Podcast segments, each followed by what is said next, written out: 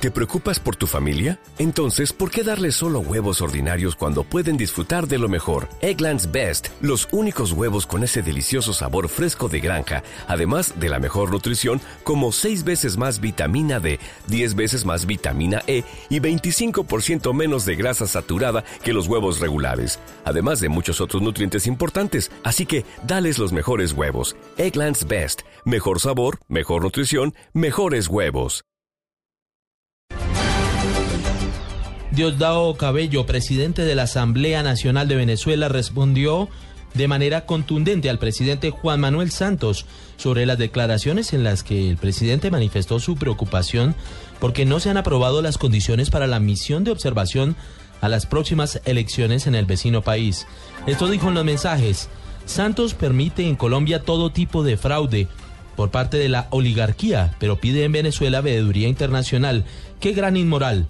Rechazamos la insolencia del inmoral de Santos al cuestionar nuestro proceso electoral cuando en su país la oligarquía se burla del pueblo.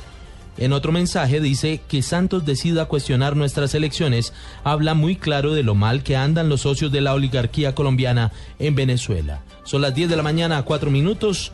En otras noticias, el ejército ubicó cuatro fosas comunes, al parecer pertenecientes a guerrilleros de las FARC, en el sur del departamento del Meta. Información desde Villavicencio con Carlos Andrés Pérez. En la vereda La Reforma del municipio de Puerto Rico Meta, tropas del ejército y un grupo de expertos hallaron gracias a información de inteligencia cuatro fosas comunes. Los cadáveres vestían prendas de uso privativo de las fuerzas militares, pero por el alto estado de descomposición se impidió su identificación. Así lo aseguró el coronel Omar Esteban Sepúlveda, comandante del Comando Específico del Oriente. Estas fosas eh, o estos cuerpos fueron eh, encontrados todavía con algunas prendas de uso privativo de las fuerzas militares, pero ya por alto estado de descomposición de varios años no se pudo establecer eh, la identidad de los mismos, cosa que ya harán eh, dentro de materia de investigación nuestra Fiscalía General de la Nación. Según información suministrada por el ejército, los cuatro cadáveres serían de integrantes del Frente Camilo Tabaco de las FARC, quien habrían sido ajusticiados por orden de los cabecillas. Desde Villavicencio, Carlos Andrés Pérez, Blue Radio. El gobierno de la India, a través de su Ministerio de Agricultura, autorizó la importación de leche y derivados lácteos desde Colombia hacia ese país. Más detalles con Jenny Navarro. Buenos días. Este proceso de admisibilidad se adelantó conjuntamente entre el ICA y el INVIMA y Procolombia. La notificación de la decisión del gobierno indio fue hecha a través de SK Duta, comisionado del Ministerio de Agricultura de la India, que informó al ICA y al INVIMA que el certificado sanitario expedido por el ICA para exportar leche y sus productos derivados hacia India había sido aceptado. Colombia es uno de los países con mayor producción de leche en Latinoamérica. Este nuevo mercado es una gran oportunidad para los productores colombianos, quienes han entendido que implementando las buenas prácticas en la producción primaria los hace competitivos. Jenny Navarro, Blue Radio. En noticias deportivas, el Chelsea sigue en crisis de resultados. Esta vez cayó 3-1 ante el Liverpool. La salida de Mourinho hace o parece inminente ante la pésima campaña. Información con Joana Quintero.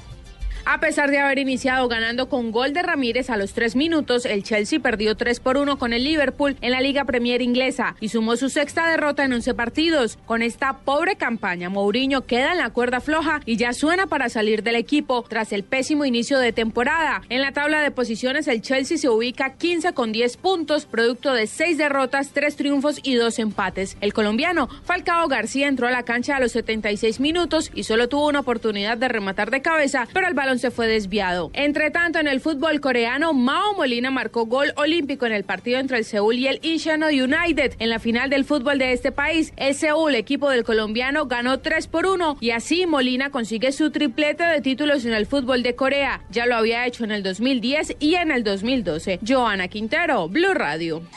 Noticias contra reloj en Blue Radio.